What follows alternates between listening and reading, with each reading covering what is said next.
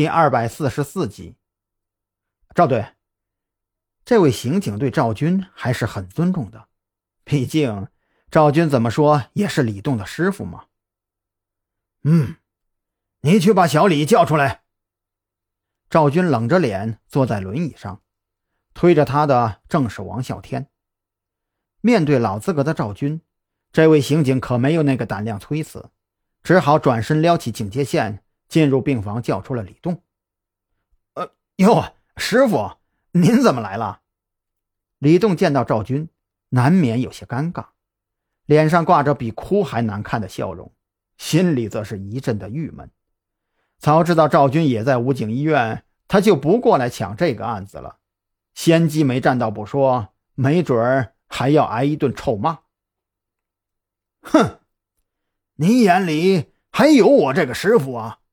我看你小子是翅膀长硬了，都知道跟你师傅抢饭吃了。干脆呀，我申请退休得了。特侦局这边你来主持工作，一定比我出色。赵军骂起人来，那自然是毫不留情。尤其是李栋总是跟特侦局抢活，早就让他心里不爽了。呃，不敢不敢，我我是真的不知道。李栋哪里敢承认呢？他陪着笑，放低了姿态道歉。啊，这这事儿啊，真不能怪我。这队里接到武警医院的电话，说是有一个我们警方送过来的伤员在医院病房里被人谋杀了。我这不是着急上火吗？就比您呢早了那么一小会儿赶到，这不是还没搞清楚状况吗？嗨，这就是一场误会，是吗？那你现在搞清楚了状况了没有？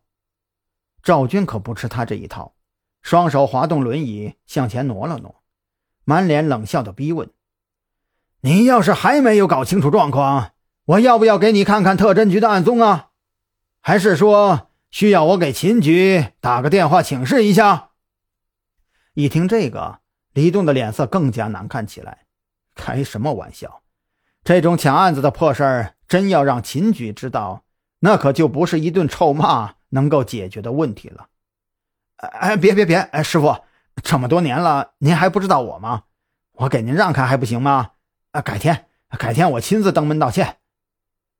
李栋对身后的几名刑警摆了摆手。那意思是让他们赶紧收拾东西收队。眼瞅着几秒钟前还趾高气扬、不可一世的几个家伙，就像是受了惊的兔子，一溜烟的钻进了电梯。张扬心中的怒意这才稍微的平复了一些。还杵在这里干嘛呀？查案了！赵军见张扬几人皆是看向电梯口的方向，心中余怒未消。自然就把气撒到了这几位倒霉蛋身上。在赵军的催促下，张扬三人赶忙撩起警戒线，钻进了案发现场。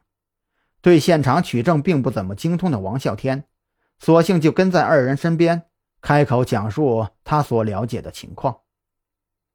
发现吴有宪死亡的是今天上早班的护士，他交接完工作之后会挨个查房，这才发现。吴有宪已经死在了病床上，而且吴有宪死亡的时候面部表情非常惊恐。根据那几名医生的判断，死亡时间应该是在凌晨五点到六点之间。我们也调看了整个楼的监控，无论是病房门口还是病房唯一的窗户，都没有任何人员进出过。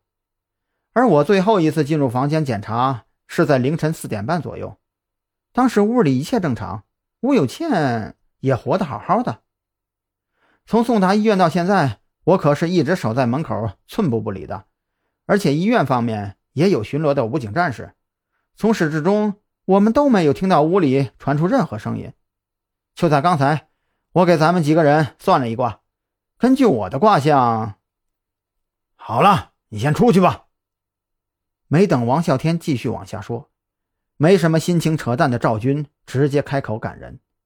王啸天这货就是一个老神棍，他算的卦连标点符号都不能相信。被打断了话的王啸天一脸不忿地离开了病房，他也有些自知之明，现场勘查取证工作他完全帮不上忙，待在屋里除了添乱之外，还真没有别的用处。